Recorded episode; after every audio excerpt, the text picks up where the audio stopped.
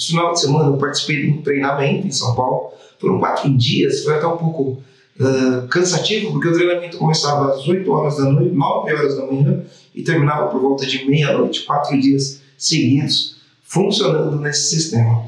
E era um treinamento de como fazer treinamento, foi muito interessante. Mas eu trouxe uma sacada desse treinamento para você, que é em relação às nossas emoções. E, e, uma frase que me marcou nesse treinamento é, em inglês, né? Estou uh, traduzindo de uma maneira literal, talvez não faça tanto sentido assim essa tradução, mas é quando a inteligência sobe, quando a emoção sobe, a inteligência cai. E o que, que eu quero dizer com essa frase? Tá? Então vamos lá, primeiro eu vou contextualizar e depois eu vou terminar aqui para você.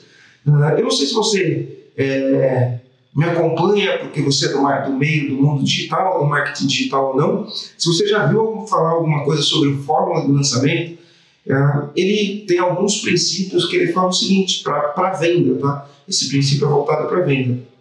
Que nós temos dois sistemas, o sistema límbico, que é onde são processadas as nossas emoções, e o córtex cerebral, onde funciona o lado da razão, tá?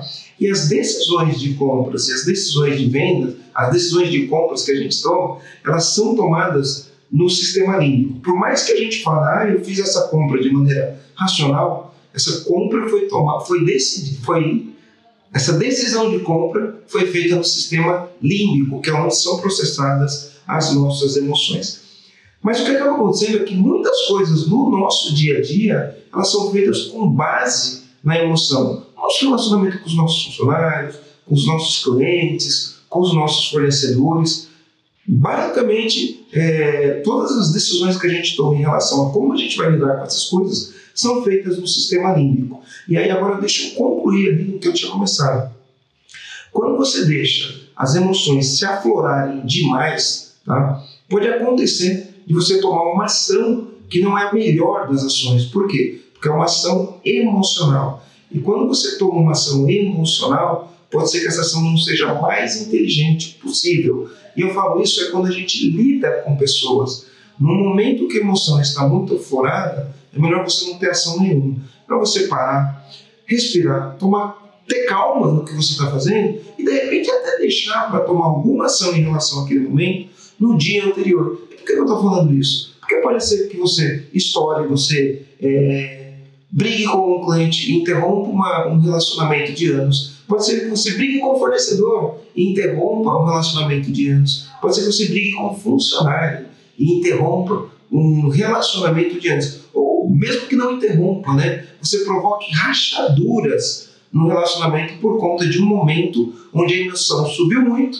Nesse momento que a emoção sobe muito, a razão, a inteligência desce bastante. E aí pode ser que você tem uma decisão ou alguma atitude que não seja a melhor atitude naquele momento. Eu gravei um vídeo dias atrás falando sobre inteligência emocional, dá uma olhada lá naquele vídeo.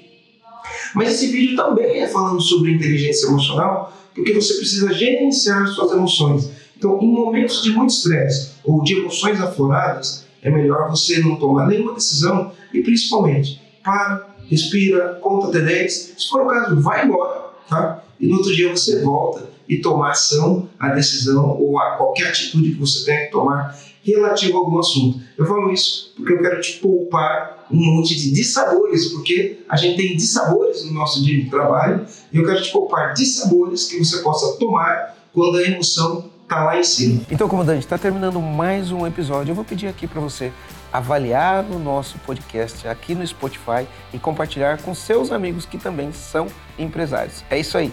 Valeu!